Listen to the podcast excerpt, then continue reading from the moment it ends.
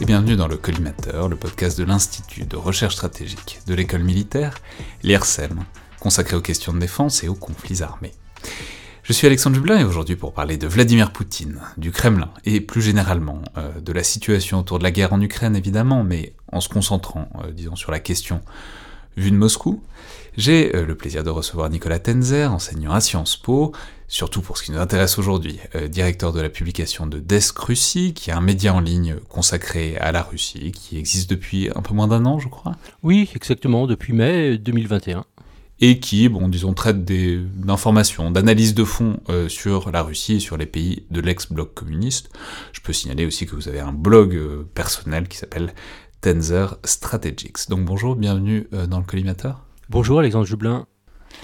Alors je vais dire, pour que les auditeurs sachent donc d'où vous parlez en quelque sorte, qu'il faut peut-être préciser tout de suite par rapport au sujet dont on va traiter, que vous n'êtes pas un immense admirateur de Vladimir Poutine, disons ça comme ça, que ça date pas d'hier, et que globalement une bonne partie de vos écrits, mais comme la plupart des, contributeurs de, de Desk Russie aussi, sont des critiques virulentes, voire très virulentes, ce qui ne les empêche pas d'être documentés euh, du régime poutinien, dont vous dénoncez depuis euh, longtemps les dangers et euh, les ambitions expansionnistes, disons.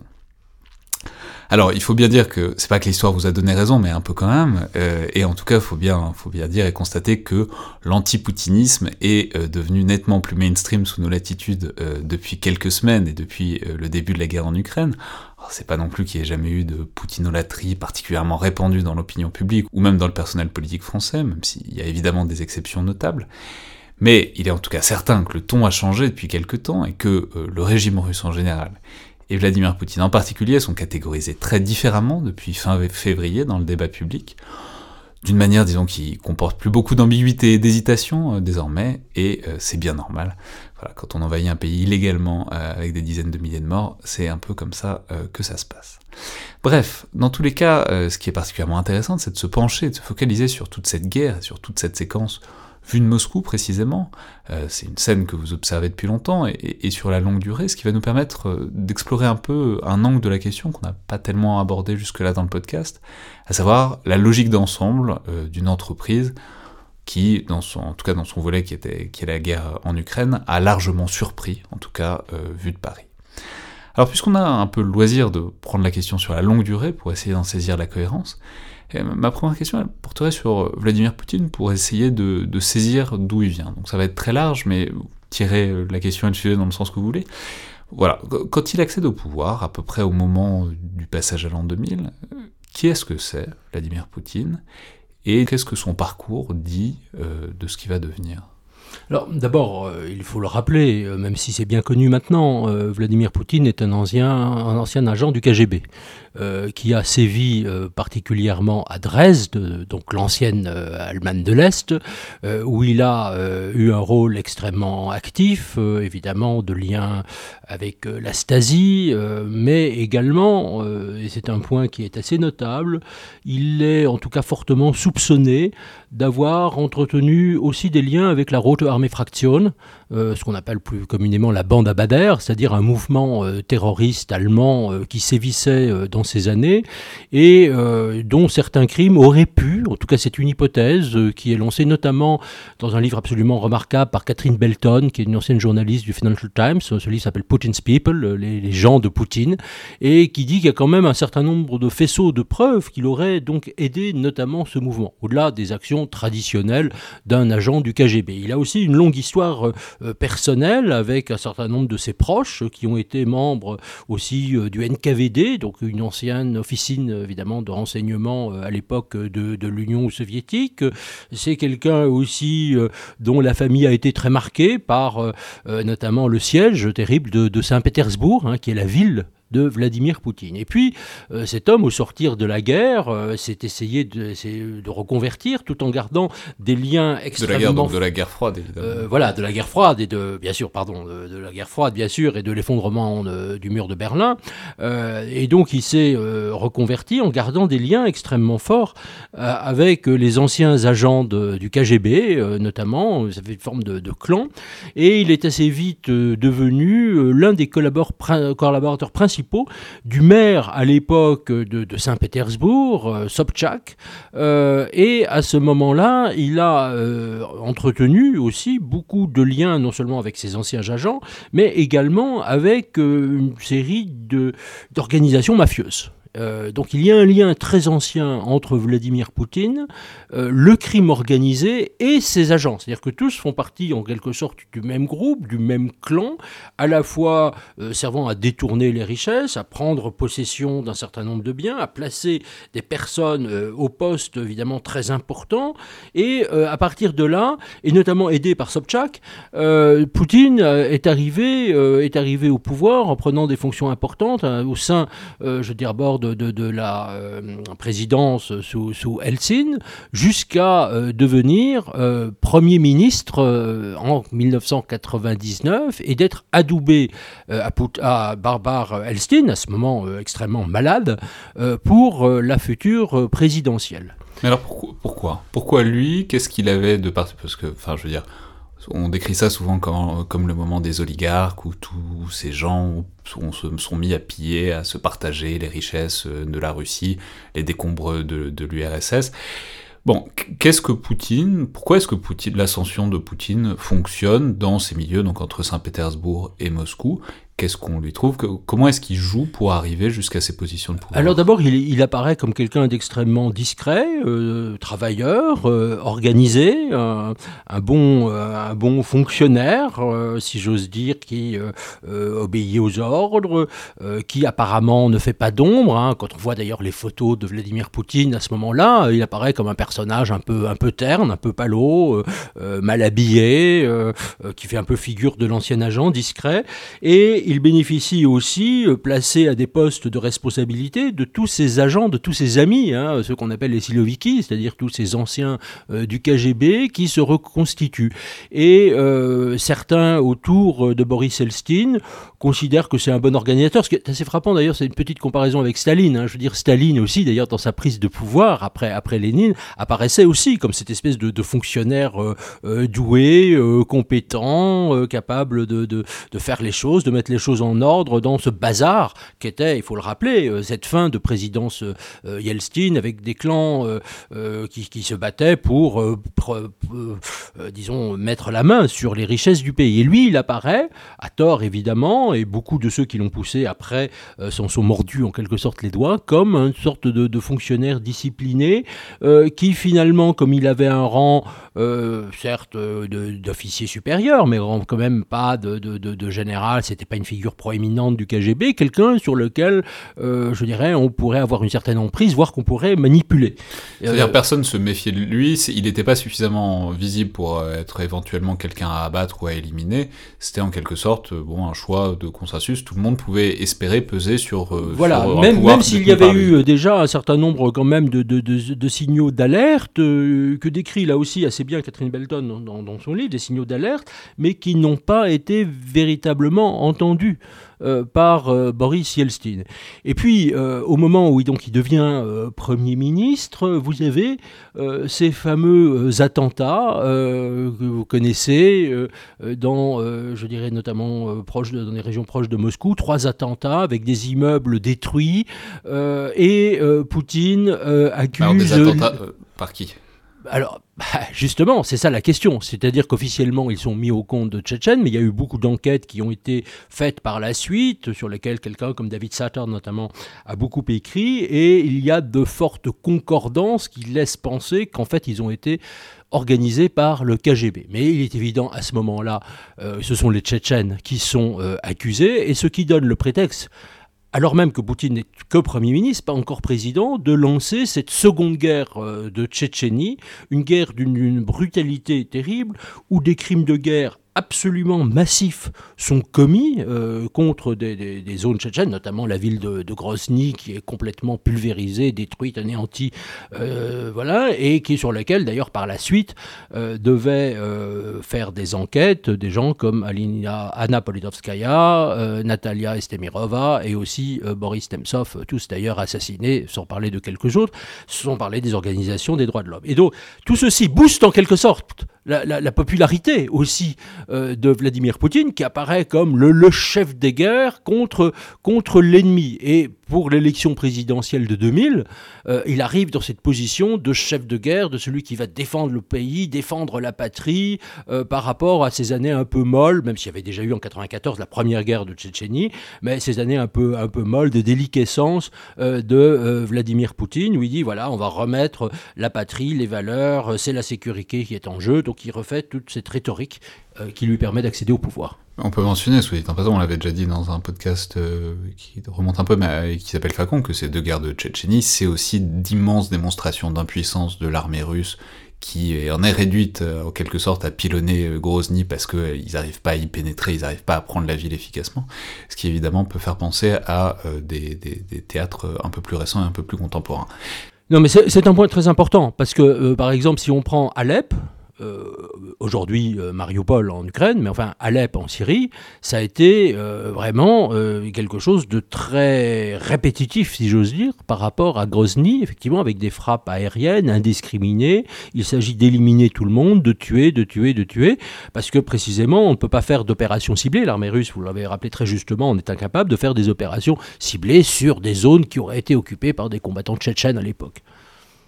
Alors, on arrive donc à ce moment de prise du pouvoir, cette élection euh, de l'an 2000, mais alors, bon, c'est le chapitre mais comment est-ce qu'il s'organise ce pouvoir poutinien Donc vous nous avez décrit en, quelque sorte les réseaux de l'ascension autour de ces anciens du KGB, puis ensuite, une fois qu'il est, euh, j'allais dire calife à la place du calife, mais plutôt tsar à la place du tsar en l'occurrence, euh, mais justement d'ailleurs on ne devient pas tsar en une nuit, on, peut devenir président, mais ensuite il faut consolider ce pouvoir, il faut établir une emprise sur la société, sur l'appareil politique russe.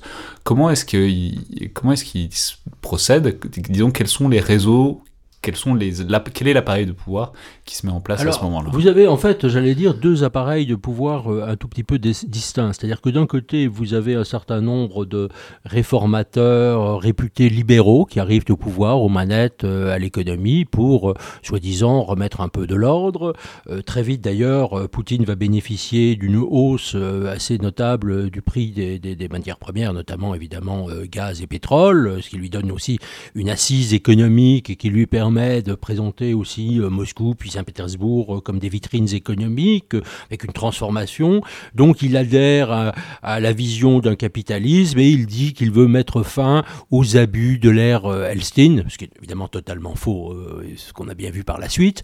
Donc il a quelques modernisateurs, si vous voulez, dans les milieux économiques, tout en renforçant évidemment par ailleurs l'emprise d'un certain nombre de ces personnes à lui euh, les anciens Siloviki, les anciens agents du KGB qui contrôlent évidemment de plus en plus euh, euh, l'appareil de sécurité. Il met en place déjà, même s'ils ne sont pas totalement dominants au début, des médias qui sont à la solde du pouvoir. Et c'est-à-dire qu'il y a un troisième cercle, qui est le cercle des fameux oligarques, dont certains après d'ailleurs se séparent de Poutine et connaissent un sort fatal pour une série de raisons, pensez à Berezovski notamment. mais il met en place tout un réseau d'oligarques à qui il euh, donne en quelque sorte la clé euh, des grandes entreprises russes euh, qu'ils vont démanteler, qui sont des entreprises en fait qui ont pu prospérer à un certain moment, pas toujours au début de manière parfaitement euh, évidemment licite, hein, il va sans dire, euh, à l'époque de l'ère Helsin. Et euh, l'un des tournants, ça a été en 2005, l'opération de démantèlement et de, liquidation et de vente par étage de Yukos, hein, vous savez, le fameux géant pétrolier qui appartenait à Mikhail Khodorkovsky, qui a été vraiment un tournant parce qu'il s'agit d'une expropriation pure et simple. Et petit à petit, vous allez avoir des, gens de Poutine qui vont mettre la main sur les secteurs clés euh, de l'économie. On va pas pleurer par ailleurs sur, euh, sur Khodorkovsky et, les Enfin, c'est une sorte d'une guerre d'oligarques euh, interne. Oui, alors, mais ce, que, ce, qui, est, ce qui est frappant, c'est que Khodorkovsky a bénéficié d'une série de dispositions légales, malgré tout, même si elles étaient évidemment particulièrement avantageuses, qui était la vente par appartement des anciennes entreprises soviétiques, en quelque sorte, et qui ont pu être rachetées à bas prix. Là, on a quelque chose qui change avec Poutine. C'est-à-dire que sous Helsinki, c'est une sorte de désordre organisé qui, laissait prise à tous ces, tous ces oligarques. Là, on a quelque chose qui est beaucoup plus organisé, avec un lien direct entre l'État et euh, un certain nombre de personnes, y compris d'anciens agents d'ailleurs du KGB, qui vont mettre la main sur toutes ces entreprises.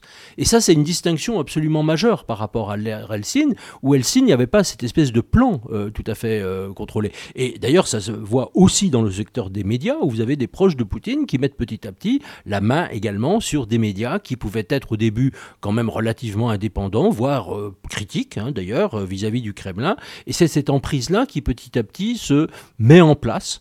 Euh, avec une direction euh, autoritaire et euh, un placement, enfin comment dire, une forme, plutôt que de placement, je dirais une forme d'échange hein, qui est apparue après par la suite entre ces oligarques et Vladimir Poutine. un, d'un côté, Poutine leur dit, bah, écoutez, vous pouvez vous enrichir, vous me rendez quand même aussi un certain nombre de services, personne ne bronche, évidemment, il va s'en mais en gros, vous allez avoir accumulé des immenses fortunes, ce qu'ils ont fait, évidemment, on le sait. Et d'un autre côté, euh, vous avez aussi un certain nombre de ces oligarques, on peut penser à des gens comme euh, Timchenko, etc., ou d'autres, euh, qui, semble-t-il, d'après quand même beaucoup d'informations concordantes, vont aider Vladimir Poutine à accumuler lui-même euh, ce qui est très frappant, une richesse aussi euh, considérable. Hein.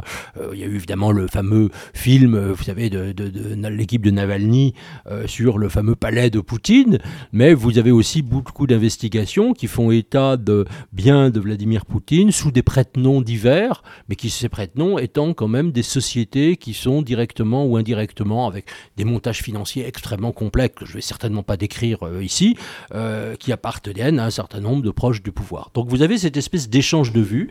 C'est euh, assez fascinant comme truc parce qu'on se. Bon, c'est peut-être une vision un peu naïve, mais on se demande qu'est-ce qu'il va en faire. Je veux dire, Vladimir Poutine est le maître euh, du Kremlin, de la Russie, etc. On se demande quel besoin il a d'accumuler personnellement ces choses-là. On pourrait imaginer qu'il laisse les oligarques bon, s'enrichir et que lui détient le pouvoir politique par une sorte de, partage des rôles. Et ce que vous nous décrivez, c'est que non, en fait, il faut quand même s'enrichir soi-même, sinon, si, sinon on peut pas jouer avec les autres. Voilà, mais, vous savez, c'est vraiment un système mafieux. Hein. Quand, vous avez un certain nombre d'anciens chefs mafieux en Italie, euh, je sais pas, on pense à un qui est connu, qui était euh, Totorina, qui était un criminel monstrueux, qui est mort finalement en prison en Italie, euh, qui était un, des chefs mafieux les plus les plus cruels, mais enfin dans, les détails, dans les raffinements terribles, et qui vivait euh, relativement modestement dans une pauvre bergerie quelque part euh, en Sicile, euh, mais qui avait par ailleurs une fortune absolument colossale et qui lui ne l'étalait pas. Là, on est dans le même système mafieux, hein, c'est pour ça que je crois que c'est très important de rappeler ces liens anciens entre le crime organisé à Saint-Pétersbourg et Vladimir Poutine, mais une attitude de, c'est une image hein, euh, un peu qui est un peu empruntée à Montesquieu, mais enfin de, de, potentat oriental en quelque sorte. Hein. On voit ça d'ailleurs avec un certain nombre d'autres chefs d'État ou de gouvernement dans le monde hein, euh, qui accumulent des fortunes délibérées. Pourquoi avoir effectivement une écurie de, 35 voitures de luxe, de multiplier les propriétés à Paris, Londres, euh, New York ou que sais-je encore? Tout ceci est complètement disproportionné, mais traduit aussi, je pense en termes de psychologie, assez bien une des caractéristiques de la psychologie de Vladimir Poutine qui est totalement sous-estimée. Alors, juste, si, on entre un peu dans le détail, mais même de ce que vous décriviez à, à l'instant, il y a ce lieu commun qui court souvent que euh, Poutine aurait remis en ordre la Russie, en quelque sorte, pendant cette période-là, bon, disons, la, appelons ça la décennie 2000, même si on peut, on peut discuter des bornes, qu'il aurait inversé la, tendance qui était à la désagrégation et, bon ça ce qui est avéré, une catastrophe économique et sociale euh, sous Eltsine. Effectivement, on sait que l'espérance de vie des Russes a chuté massivement pour tout un tas de raisons, parce que l'État euh, se délabrait euh, quasiment en temps réel. Mais alors on se doute bien que la réalité est plus compliquée que ça, et, je vous pose pas la question pour que vous me fassiez les louanges de, Vladimir Poutine, je pense qu'on aura compris que, ce serait vain, mais tout de même, disons, qu'est-ce que vous pensez de ça Est-ce qu'il y a une part de vérité, même, on peut rétablir l'ordre aussi de manière extrêmement néfaste, mais est-ce qu'il y a une part de vérité dans le fait que, bah, en tout cas, il y a une Bon, on, arrête en quelque sorte la désagrégation sans fin de euh, ce qui restait de, l'État soviétique. Alors, il y, a deux choses importantes dans votre question. D'abord, revenons peut-être une seconde quand même sur l'ère Yeltsin. L'ère Yeltsin, vous l'avez tout à fait euh, bien rappelé, a été vécue par une très grande majorité de Russes comme une catastrophe économique et sociale. et à juste titre. Euh, ce que me rappelaient tous mes interlocuteurs russes à l'époque où j'allais très souvent en Russie, euh, c'est que c'était un moment de, panique, de détresse absolue, un moment d'anomie, pour reprendre un terme emprunté à Durkheim, euh, c'est-à-dire d'absence totale de normes, de règles, etc. Ça, c'était la vérité. Et en même temps, moi, ce que me disaient mes amis euh, intellectuels, euh, qui d'ailleurs depuis euh, le moment où j'allais en Russie ont quasiment tous quitté, hein, parce que c'était intenable pour eux pour des tas de raisons, vous, vous, en même temps, c'était une ère de liberté extraordinaire mais une ère de liberté telle que l'apercevait une petite minorité, bien sûr, d'intellectuels euh, qui espéraient euh, évidemment autre chose et qui espéraient la fin de cette ère. Poutine arrive et c'est plutôt la Gleichschaltung, euh, c'est-à-dire la mise au pas, hein. la mise au pas, je dirais, des oligarques une partie de redressement économique, ce que j'évoquais rapidement tout à l'heure, qui était dû quand même au boom du prix euh, de l'énergie. Et ça, c'est un facteur majeur qui a entraîné, euh, quand, vous allez à Moscou et Saint-Pétersbourg, euh, donc quelques rares autres villes, mais pas tellement plus, vous avez cette façade rutilante effectivement de villes modernes, euh, euh, pas toujours très agréables. Saint-Pétersbourg, oui, Moscou, à mon avis, beaucoup moins, parce que c'est une ville extrêmement brutale par ailleurs. Euh, d'ailleurs, la disparition aussi des, certains vieux quartiers de Moscou qui ont été rasés au, profit d'immeubles dont le prix au mètre carré, d'ailleurs, envie largement celui de Londres ou de New York. Hein, c'est aussi une des réalités. et sur le plan, effectivement, législatif, formellement en tout cas, beaucoup plus de règles. Et un fait simple, c'est que les fonctionnaires étaient payés mal, euh, mais en tout cas qu'il y avait aussi beaucoup pour eux de capacité de s'enrichir autrement. Euh, et donc un boom de l'économie, mais avec une limite quand même très puissante. Euh, c'est que si vous regardez ce qu'on pourrait appeler, disons, l'économie réelle du pays, c'est-à-dire le tissu notamment des petites entreprises, des PME, il est dans un état absolument catastrophique. C'est-à-dire que vous avez des géants euh, des matières premières qui, elles, ont, permis à partie, je dirais, de cette prospérité très relative de l'économie russe, hein, parce que hein, le PIB, c'est un peu au-dessus de l'Espagne, hein, donc c'est quand même pas très élevé. Le PIB par tête est quand même désastreux. Vous avez une grande pauvreté qui croît aujourd'hui en Russie, qui est considérable, une espérance de vie qui rechute. Euh, on l'a vu aussi avec la crise de la Covid-19, un bilan euh, d'environ un million de morts, donc euh, par tête d'habitants, un des bilans les pire qu'il soit, euh, le maintien de, de, morts aussi euh, prématurées dues à l'alcoolisme, au sida aussi, ce qui est un facteur très, très ignoré, je dirais, en Russie. Euh, donc vous avez en fait une économie totalement, totalement duale, en quelque sorte. Oui, mais en même temps, on peut dire que les PME, ça devait partir d'assez bas. Enfin, je veux dire, avec la chute de l'URSS, c'est... Oui, mais c'est-à-dire qu'il n'a pas du tout reconstruit les bases de l'économie. de même, ça... Il n'a pas construit les bases d'une économie libérale, d'une économie libérale, capitaliste. avec tout ce que ça vaut aussi en termes d'infrastructures, d'infrastructures routières, d'infrastructures urbaines. C'est-à-dire que dès que vous sortez de certaines grandes villes, euh, le pays apparaît comme un pays vraiment pauvre presque comme un pays du tiers-monde. Euh, un niveau de vie euh, aussi, encore une fois, extrêmement, euh, extrêmement bas, extrêmement catastrophique, des, des, gens en perdition, des écoles qui, sont dans un état de délabrement terrible, une grande partie des élites, il faut jamais l'oublier, qui a fui le pays, je n'ai plus tous les chiffres en tête, mais l'exil des Russes, et notamment des plus capables, est considérable, une fuite des capitaux évidemment absolument monstrueux, c'est-à-dire des, capitaux évidemment qui ne s'investissent pas en Russie, alors bien sûr largement de la part de ces oligarques, mais aussi d'un certain nombre euh, d'autres personnes, euh, une classe moyenne en fait qui, n'existe pas, aussi pour une raison très simple, ou qui existe peu, euh, parce que cette classe moyenne aurait représenté une opposition en quelque sorte de choix, quelque, quelque sorte naturelle à Vladimir Poutine. Et avoir une grande société avec une grande classe moyenne, c'était aussi un danger pour le pouvoir de, Vladimir Poutine. Donc on n'a pas du tout un scénario à la chinoise. On n'est pas du tout dans ce, dans, ce type de système de boom économique. Euh, et on a plutôt tous les indicateurs sur le moyen terme, ce que j'avais déjà écrit dans un bouquin euh, qui était paru en 2011. Euh, on a plutôt tous les indicateurs d'un affaiblissement durable de la Russie. La Russie, comme grande puissance, est condamnée à une échéance, je ne pourrais pas dire de 20 ans ou de 30 ans, à disparaître du monde comme grande puissance. Et ce que l'on voit aujourd'hui, on va y revenir certainement, euh, disons, des difficultés ou des malheurs de l'armée russe euh, en Ukraine, euh, une, relativement bonne nouvelle, enfin, il n'y en a pas beaucoup quand même pour les Ukrainiens, mais enfin, quand même tout ce qui, apparaît à travers cela, à travers la désorganisation, la corruption, l'absence de logistique, c'est aussi un signe de cette faillite, en quelque sorte, du pays. Подрался, наглотался какой-то мути. Он так меня достал, я его прогнала. И я хочу теперь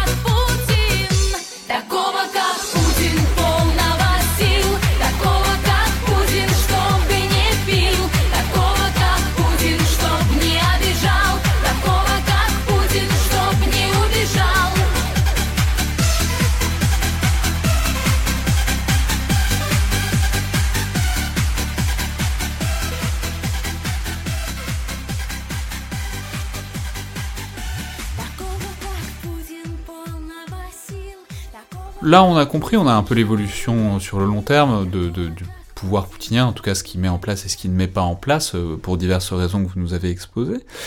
Mais du point de vue international, stratégique, disons sur la scène mondiale, alors on peut rappeler que la Russie, c'est vrai, a été dans un état de mais d'un point de vue international, ils avaient toujours cette espèce de statut de grande puissance nucléaire au Conseil de sécurité des Nations Unies, etc. Donc Bon, il y, avait toujours cette idée que derrière, euh, même si, euh, disons, la peinture s'effritait, il restait les fondations qui étaient que la Russie était destinée à rester une grande puissance, du fait notamment de son statut de puissance nucléaire. Mais ça n'empêche pas que dans les relations internationales, bah, on, a vu qu'on est aujourd'hui à la fin, disons, de cette évolution, mais on a vu qu'il y a eu une évolution euh, voilà, au cours des années 2000 et puis 2010 de une Russie qui réapparaît de plus en plus affirmative, de plus en plus vindicative, qui se déclare menacée, qui en tire euh, des conséquences et qui fait des gestes euh, ouvertement hostiles envers en tout cas euh, le bloc occidental.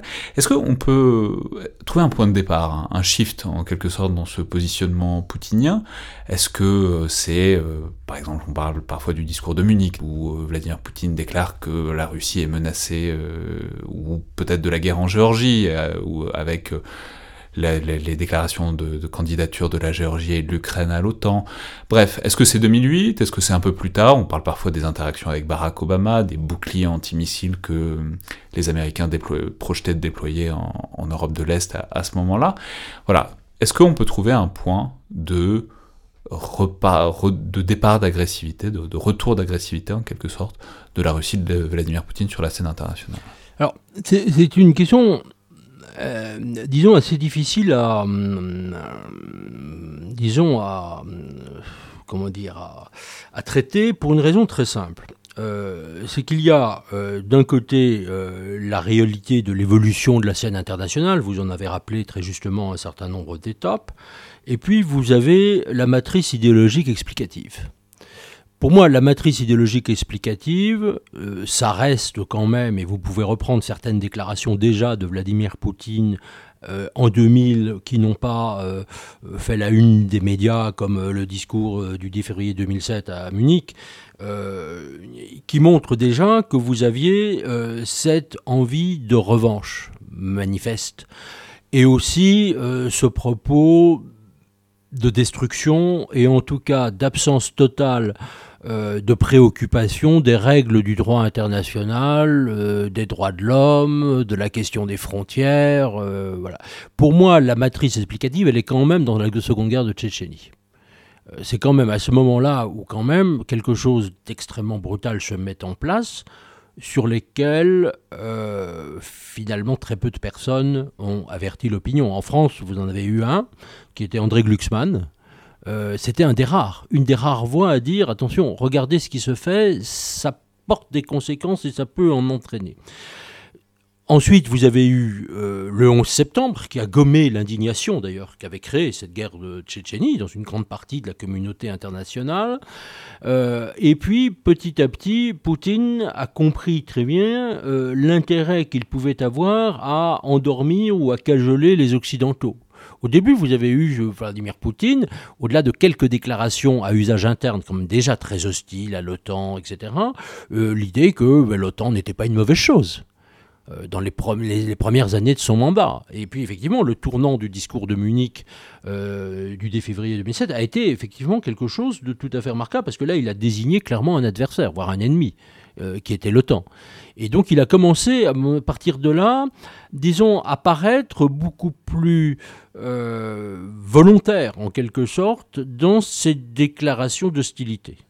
Mais, encore une fois, je pense qu'il y a la réalité de, je dirais, de la matrice explicative et puis euh, la réalité, euh, je dirais, des différents faits. Cela ne veut pas dire, petite précision quand même, que Vladimir Poutine, en arrivant au pouvoir, ait eu immédiatement une sorte de stratégie totalement délibérée, parfaitement claire dans sa tête, euh, une vision de long terme de ce qu'il voulait faire. Ça, probablement pas. Hein, il faut faire très attention. Ensuite, il a plutôt saisi les opportunités. Effectivement, on y reviendra peut-être. Alors justement, euh, sans vouloir euh, faire l'avocat du diable, est-ce qu'on peut saisir quand même une sorte de logique de... Voilà, c'est le discours du régime russe et de ceux qui le reprennent, c'est qu'il y a une menace de l'OTAN parce que l'OTAN s'agrandit progressivement vers l'Est, etc. Et on peut dire que l'OTAN ne s'agrandit pas contre la Russie, il est vrai que la plupart des pays, de l'élargissement de, vers l'Est, la plupart des pays qui ont adhéré, comme la République tchèque, la Pologne, etc., l'ont fait, y compris pour se protéger euh, d'éventuelles velléités russes. Donc, heureusement d'ailleurs. Oui. A posteriori, heureusement. Aujourd'hui, oui. Mais du coup, est-ce qu'on peut... C'est-à-dire, est-ce qu'il y, a une vraie logique interne, sincère, enfin, sincère, c'est toujours compliqué, de, on sonde pas les reins et les cœurs, mais en tout cas, est-ce qu'il y a une vraie psychologique de une Russie qui se sent menacée vraiment, réellement, stratégiquement, euh, presque existentiellement, euh, certains diraient, par l'OTAN et son élargissement progressif. Alors, la Russie en tant que telle n'est pas menacée, et ça, je pense non, que ça fait... Non, non, mais je pense que c'est... Attendez, je pense que c'est une perception que Vladimir Poutine et bien sûr les propagandistes du régime veulent faire croire à une partie des populations occidentales et qui est d'ailleurs reprise par un certain nombre de personnes, en France notamment et ailleurs, qui sont complaisantes. Quand je dis perception, c'est perception d'une perception, c'est-à-dire qu'il veut nous faire percevoir comme s'il pensait qu'il avait réellement cette perception. Ce qui ne veut pas dire qu'il l'est effectivement. Je pense pas dire qu'il ne l'est pas non plus. Alors, il n'y a pas cette perception. Et en revanche, là où il y a une perception réelle, me semble-t-il, c'est, euh, et d'ailleurs ça, euh, Poutine n'en a pas fait mystère en disant que pour lui, la, plus grande catastrophe, c'était l'effondrement de l'URSS, ça il l'a dit explicitement, c'était que c'est, bien sûr, avec la libération de ces peuples du joug communisme, soit les pays du bloc, hein, les anciens pays du pacte de Varsovie, soit les anciennes républiques internes à l'URSS euh, qui ont retrouvé leur indépendance, notamment les pays baltes hein, et l'Ukraine, euh, la Géorgie, etc. Euh, c'est la dislocation de la sphère d'influence, qui était d'ailleurs une sphère de domination c'est-à-dire la mainmise, pour traduire ça en langage occidental, la mainmise de la Russie sur un certain nombre de ses colotis. Et ça, effectivement, euh, ça c'est évidemment une perception qui apparaît euh, assez, nettement, c'est-à-dire que Poutine n'a jamais accepté euh, la disparition d'une zone d'influence. Alors même effectivement que cette disparition avait été actée dans la charte de Paris de 1990, bien avant d'ailleurs par la charte des Nations Unies, enfin bon, tout ceci sur le plan du droit est clair. Et là, effectivement, il reçoit ça comme une forme, alors je dirais pas d'humiliation, mais en tout cas de limite a son pouvoir de contrôle absolu sur ces républiques. Ce qu'il n'accepte pas, c'est que sont que des peuples libres et indépendants à ses frontières puissent se dire, bah, écoutez, nous, euh, nous sommes libres et indépendants. Mais en revanche... juste dans quelle mesure est-ce que c'est un truc, euh, parce qu'on psychologise beaucoup Vladimir Poutine et on va continuer à le faire, euh, parce que voilà, c'est le jeu en ce moment, enfin, on en a un peu réduit là. Est-ce que c'est un truc très personnel, très individuel, ou est-ce que ça reflète quelque chose de plus large, peut-être dans les cercles dirigeants dans les anciens du KGB, peut-être dans les militaires, etc. Enfin, je veux dire, est-ce que c'est la psychose personnelle de Vladimir Poutine ou est-ce que c'est quand même une manière que les Russes ont de penser au monde, à l'Europe et en tout cas à leur position géostratégique, peut-être depuis plus longtemps. Alors c'est vrai que c'est quelque chose qui est tout à fait euh, notable chez un certain nombre d'anciens agents du KGB, euh, une partie aussi, on peut penser, de euh, l'appareil diplomatico-militaire russe.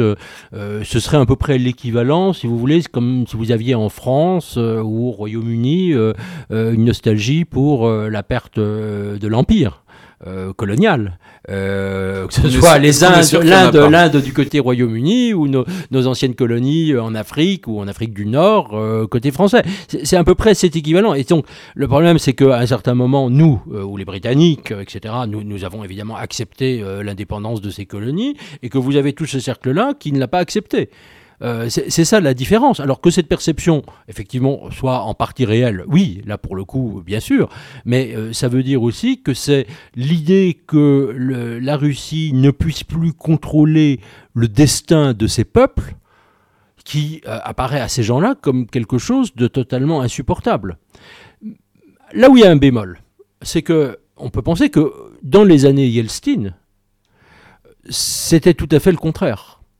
C'est-à-dire que Helsinki a parfaitement accepté, euh, Gorbatchev avec certainement beaucoup plus de réticence, mais Helsinki certainement, euh, la disparition de cette zone euh, d'influence et la concentration sur la Russie. Mais quand Helsinki a signé l'acte fondateur de l'OTAN euh, avec l'OTAN en 97, il y avait quand même aussi l'idée que ben, un jour la Russie pourrait avoir avec ceux qu'on appelle les alliés, hein, que ce soit d'ailleurs les, États-Unis ou le Canada et évidemment les pays européens membres de l'OTAN, une relation de coopération. Euh, il ne faut pas oublier aussi qu'à cette époque, euh, et dans les premières années de Poutine, euh, aussi l'Europe a apporté considérablement à la Russie. la Banque européenne de reconstruction et développement a considérablement investi. C'est-à-dire que l'Europe et l'OTAN ont joué avec l'idée que on pouvait entraîner la Russie avec soi dans une attitude coopérative. Et c'est précisément cette coopération, mais qui eût supposé une évolution du régime russe vers plus de démocratie, qui a été refusé par Vladimir Poutine. C'est-à-dire que ce que Poutine refuse, c'est non seulement euh, la perte de cette zone d'influence, mais aussi l'idée qu'il puisse y avoir des démocraties libres de choisir leur destin euh, à ses côtés, à ses portes. C'est aussi ça, si vous voulez. C'est-à-dire qu'on ne peut pas faire abstraction, si vous voulez, de cette idée-là, du contexte politique qui est le profond illibéralisme euh, du maître du Kremlin. Ce que j'allais dire, c'est est-ce qu'on peut relier ça à, disons, des catégories plus fondamentales de représentation géostratégique? Typiquement, on voit quand...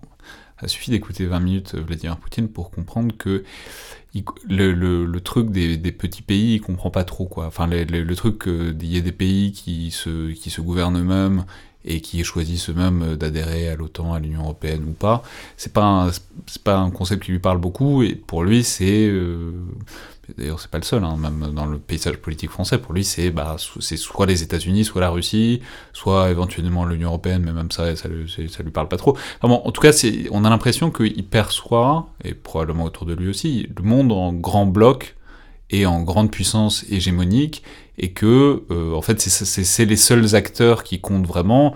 Et ensuite, les autres pays s'agrègent en fonction, en quelque sorte, de la puissance d'attraction presque presque physique, quoi, comme de, presque gravitationnel de ces grands blocs. Est-ce que, est-ce que ça vous paraît juste, disons, comme manière de caractériser les choses, ou est-ce que c'est plus compliqué, il y a aussi du cynisme, de la, mauvaise foi, ou est-ce que c'est vraiment une manière de, de percevoir les choses, quoi? Alors, je pense qu'il y a un peu des deux. Euh, d'abord, il y a ce mépris pour euh, ce que Milan Kundera appelait les petites nations. C'est parfaitement évident. Euh, il y a aussi une partie de cynisme dans la mesure où cela cache une volonté absolue de domination. ce qui est certain, c'est qu'effectivement, Vladimir Poutine considère qu'il y a les nations qui importent et celles qui n'importent pas, mais je peux dire que dans une partie de, du monde politique, parfois même militaire, disons-le, en France, il y a aussi la même tendance. Euh, moi, quand je disais euh, régulièrement à un certain nombre de, personnes euh, politiques ou placées, je très personne, mais l'Ukraine a autant le droit à la considération et au respect et à des visites officielles que la Russie. J'ai été regardé parfois un peu bizarrement. Euh, euh, certains considèrent, moi je l'ai vu même lors d'une audition euh, au Sénat, où vous voyez un certain nombre de, sénateurs qui disaient, mais enfin, l'Ukraine c'est la Russie, donc reprenant tout le narratif de Poutine. Donc vous avez cette tendance, pas, pas uniquement en Russie, mais en Russie aussi, bien sûr, sur lesquelles ce qui importe, ce sont les grandes nations, les grands pays, ce sont à eux de définir l'ordre du monde, et que les peuples, finalement, les peuples libres et les peuples qui s'incarnent dans des petites nations euh, n'ont pas euh, le droit, en quelque sorte, à la parole, ou une sorte de droit secondaire. Donc vous avez certainement cette vision très hiérarchisée, qui après sert évidemment euh, comme instrument à euh, la volonté, euh, je dirais, de domination euh, de Vladimir Poutine. Et ce qui me paraît inquiétant, c'est pour ça que je faisais aussi allusion à un certain nombre de milieux français, mais pas uniquement français, c'est que vous avez certaines personnes qui sont en train d'apporter de l'eau à son moulin, en quelque sorte en considérant aussi implicitement que vous avez un ordre du monde hiérarchisé, où vous avez des nations qui ont plus de droits que d'autres qui remet en cause les principes quand même fondamentaux de la Charte des Nations Unies, euh, du droit international, euh, etc. On, pourrait vous dire, il n'y a pas de nations qui ont plus de droits que d'autres, il y en a d'autres, il y a des nations qui ont plus de, de, de, forces militaires et notamment d'armes nucléaires que, que, les autres, et que ça, ça met une hiérarchie euh, dans, dans l'ordre international. C'est-à-dire que vous avez une hiérarchie, mais justement, c'est-à-dire que vous avez aussi un devoir fondamental des nations, y compris les plus importantes, et y compris bien sûr les puissances nucléaires, euh, de faire respecter euh, cet ordre international fondé sur la liberté des peuples et des nations. Euh, c'est-à-dire qu'on peut renvoyer cela. C'est-à-dire que vous avez un devoir de garantie, de protection, précisément au nom des valeurs qui sont les nôtres. mais vous avez derrière, je pense que vous avez deux, choses. Vous avez d'abord un devoir moral, mais ce qui n'a pas beaucoup d'importance, dira-t-on, sur le plan international, encore que je pense que ce soit assez révélateur je veux dire, le mépris de la morale, j'ai écrit ça euh, récemment dans un long papier, euh, c'est que je crois que l'absence de respect pour les règles morales humanitaires, en particulier euh, par des crimes de guerre, traduisent aussi, parce qu'on n'y fait pas assez attention, une cécité par rapport, euh, on y reviendra peut-être par rapport à tous les signes hein, avant-coureurs euh, des stratégies de Poutine, euh, ne, traduit pas assez une préoccupation et une compréhension de la nature du régime qui commet de tels crimes et de telles agressions. Et puis vous avez surtout un devoir en termes de sécurité.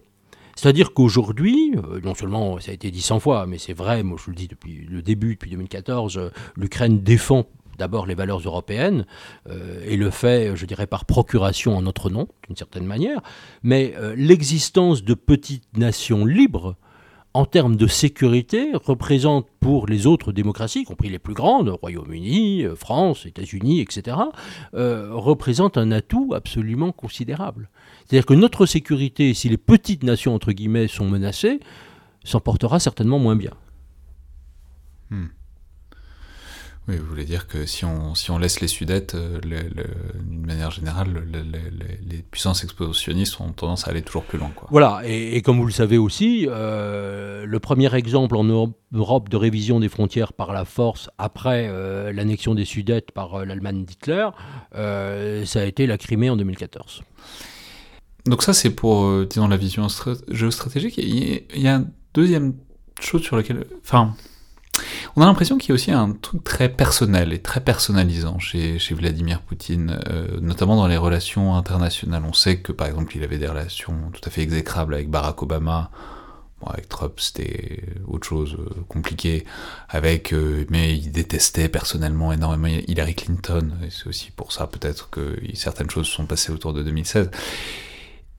Et mais je, je pensais, enfin c'est presque une intuition, mais quand on voit même la manière dont ils ont essayé de procéder en Ukraine, avec l'idée que bah, il suffisait de frapper à la tête, peut-être de renverser euh, le pouvoir de Zelensky, et que bah, automatiquement l'Ukraine tomberait tout entière euh, en quelque sorte dans le giron russe. Ce qui est euh, un truc étonnant, parce que quand on, quand on se renseigne un peu sur l'Ukraine, on voit que s'il y a bien un pays où le pouvoir central a peut-être pas une importance énorme, notamment le pouvoir politique central, parce qu'il est décrédibilisé depuis des décennies maintenant, c'est probablement l'Ukraine, et que c'est pas tellement le, le pouvoir central a pris de l'importance depuis, mais traditionnellement, c'est pas là que se tient le qu'est le pouvoir politique en Ukraine. Bref, est-ce que est-ce que ça vous paraît aussi être quelque chose de caractéristique de sa vision des choses, notamment internationale, ce fait qu'on on discute entre, grands, entre responsables politiques, et puis que euh, les nations suivent leur, leur cher leader en quelque sorte? Oui, alors je pense qu'il y a effectivement cette vision inspirée par la fameuse verticale du pouvoir hein, qui caractérise euh, bien sûr euh, le système euh, qu'a mis en place Vladimir Poutine. Il y a cette idée que de toute manière les, peuples n'ont pas le droit à la parole et donc ça le, conduit aussi à totalement négliger et à minimiser ce pouvoir des, peuples. Je ne pense pas que le, facteur de haine personnelle d'ailleurs pour un certain nombre de dirigeants soit un élément majeur de sa stratégie internationale. Je ne rentrerai pas dans des considérations psychologiques. Beaucoup l'ont fait, ont essayé de faire une psychanalyse de Poutine, mais enfin tous les psychanalystes vous diront qu'une vraie psychanalyse, ça se fait en tête à tête avec quelqu'un sur un divan. Euh, là, c'est n'est pas le cas, on le voit mal d'ailleurs allongé sur un divan. Mais euh, je pense que ce ne sont pas les questions des relations personnelles ou des aigreurs personnelles qui importent. Je pense que c'est vraiment non seulement une clé de compréhension du monde, mais une clé de compréhension euh, qui a des résultats dans l'action et qui se traduit aussi sur le plan idéologique. C'est-à-dire que effectivement, les peuples, que ce soit le peuple ukrainien, euh, le peuple bélarusse ou, le peuple russe lui-même, d'ailleurs, faut pas l'oublier quand même celui-là, euh, n'ont strictement aucune importance euh, aux yeux aux yeux de Vladimir Poutine. les gens n'existent pas. C'est d'ailleurs pour ça qu'il peut aussi facilement les assassiner et commettre les crimes de guerre massifs qu'il a commis depuis 22 ans quand même. Depuis 22 ans faut jamais l'oublier. Euh, ça traduit aussi, c'est quand même ça, cette vision du monde. Euh, c'est une vision qui est intimement liée au crime, dès ces premières années que je décrivais tout à l'heure, euh, mais qui traduit aussi, je pense, une, une Weltanschauung, comme on dit, c'est-à-dire une vision du monde qui, lui est propre, où, les personnes, les personnes n'ont aucune importance. Et c'est aussi ce facteur d'éloignement complet avec nos valeurs telles qu'on les défend en Europe et dans les démocraties qui apparaît très frappant à cet égard. Et comment est-ce qu'on pourrait caractériser la manière qu'il avait, en tout cas jusqu'à l'Ukraine, enfin peut-être même euh, ici, y compris l'Ukraine, de s'y prendre? C'est-à-dire quels sont les, les outils, comment dire? Depuis le début, depuis 22 ans, alors il y a le militaire, par exemple, on sait que ben, il a essayé de reconstruire l'appareil militaire russe, euh, on en voit toutes les limites aujourd'hui, mais ça a été quand même une de ses obsessions. Mais en même temps, on peut argumenter aussi que bah, il s'en est pas beaucoup servi jusqu'en 2020, jusqu'en 2022, quoi. Que ça a été euh, que c'est surtout de la stratégie indirecte qu'il a fait jusque-là, c'est des stratégies d'influence, c'est du diplomatique, etc. C'est-à-dire comment est-ce que, s'il fallait euh, faire en quelque sorte un playbook poutinien, comment est-ce qu'il a, il s'y est pris pour peser en quelque sorte euh, dans les affaires du monde, alors même que vous le rappeliez tout à l'heure, bah, la Russie un peu boxe au-dessus de sa catégorie si on prend euh, la puissance économique, la puissance démographique, etc. Ça fait longtemps qu'ils ont une puissance bien plus importante que, que celle-là.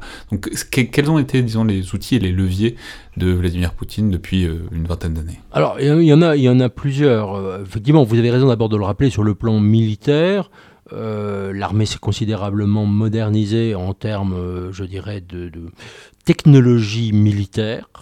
Euh, notamment pour des armes de haute précision, des missiles, un certain nombre, je dirais, de toute la composante nucléaire hein, aussi, aussi bien tactique que stratégique qui a été euh, très fortement, et d'ailleurs la, part euh, en termes de PIB dévolue à l'armée est absolument considérable par rapport à n'importe quelle autre euh, nation. Bon, donc c'est-à-dire que aussi il faut savoir que c'est aussi la société, la société, pardon, l'économie, et le peuple russe qui ont été sacrifiés en raison, je dirais, de cette expansion militaire. Le, le, militaire est un instrument. Alors, le militaire, c'est un instrument quand même qui a beaucoup servi. D'abord, il a servi quand même en Géorgie, enfin Tchétchénie d'abord, mais enfin il a servi en, Géorgie. Euh, de manière massive, puisque quand même vous 20% du territoire géorgien est toujours occupé aujourd'hui. Vous avez aussi toujours euh, des, forces russes, alors c'est un petit, petit pays pour le coup en Moldavie, hein, dans la région de Transnistrie, euh, et la Syrie. La Syrie, ça a été quand même un terrain d'expérimentation des armes absolument massif.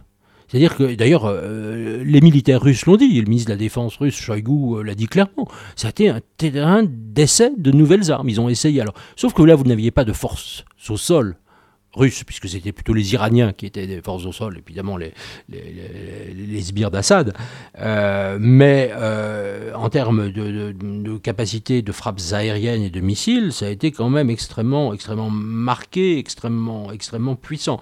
Euh, je rappellerai d'ailleurs toujours qu'en Syrie, finalement, l'armée russe a tué elle-même, je ne parle même pas des crimes contre l'humanité d'Assad, plus de civils syriens que même Daesh.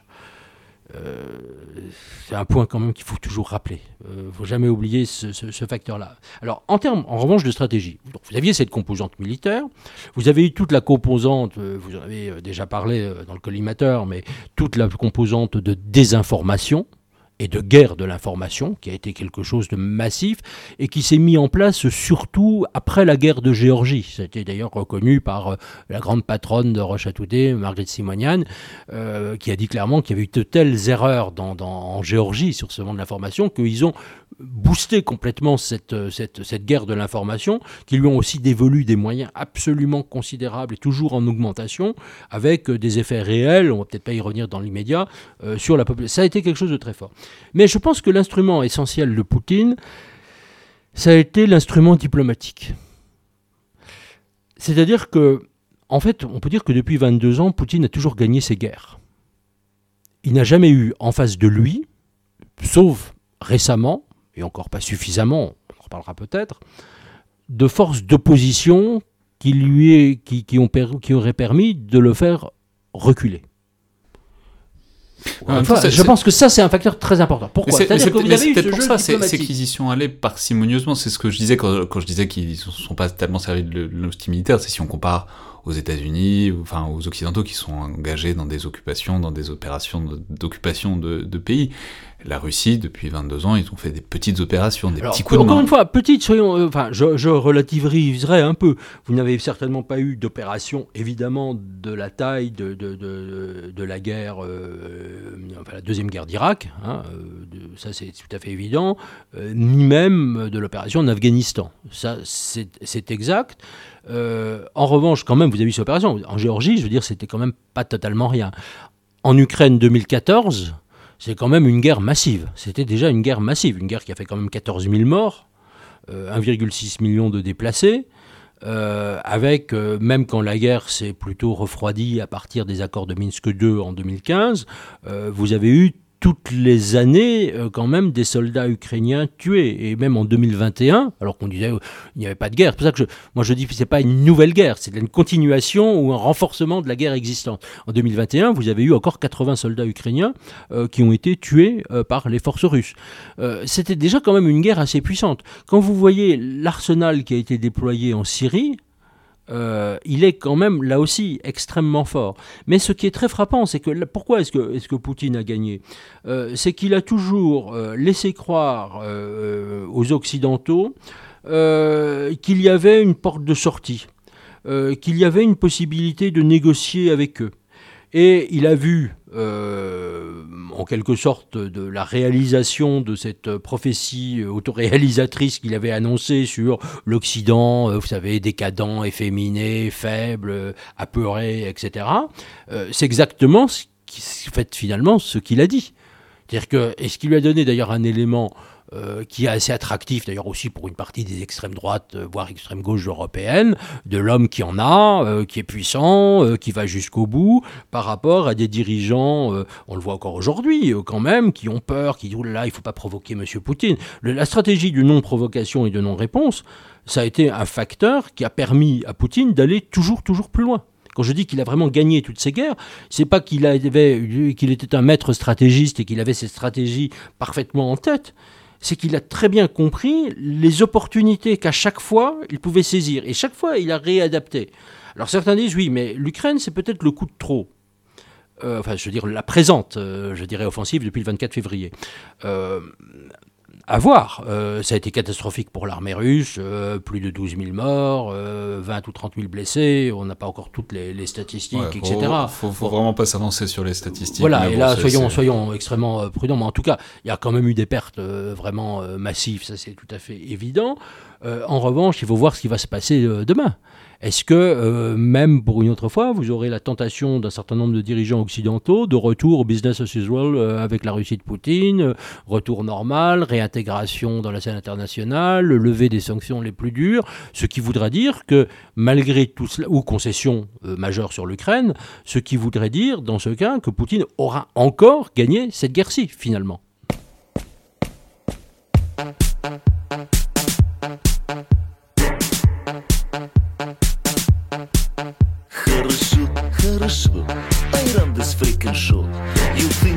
Speak English, there's nothing I don't know. I know that World War III nobody wants to see. So please, EU and USA, don't mother suckers mess with me. Oh, yes, I can. Cause I'm the president with the greatest plan to make my mother Russia number one again. And by the way, I hit better than Jackie Chan. I'm gentleman. Do you want you want a piece of me?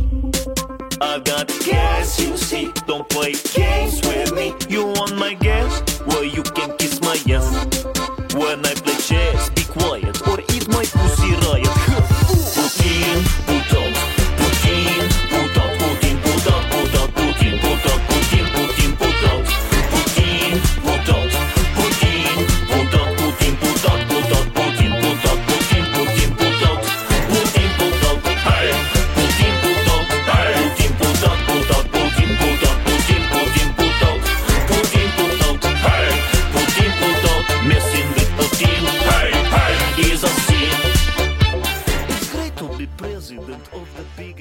Justement, est-ce qu'on peut dire euh, un mot de cette, euh, deuxième partie du problème, c'est-à-dire la manière dont justement les pays occidentaux le voient depuis des années, Vladimir Poutine, la Russie, euh, au-delà, puisque à certains égards il l'incarne en tout cas sur la scène internationale. C'est amusant d'ailleurs parce qu'à l'occasion de la guerre en Ukraine, on a un peu vu ressortir tous les clichés occidentaux en même temps. C'est un peu un test de Rorschach, quoi. C'est-à-dire tout, parce que, en fait, devant un geste aussi choquant et parfois perçu comme absurde ou irrationnel, tout le monde est revenu à ces catégories préexistantes sur ce qu'on pensait de Poutine, de quel genre de personnage il était. Donc pour certains, c'était le pragmatisme, donc qui avait forcément euh, une logique. Pour d'autres, c'était l'homme fort qui comprend que la force. Pour d'autres, c'était le joueur d'échecs qui a toujours huit coups d'avance.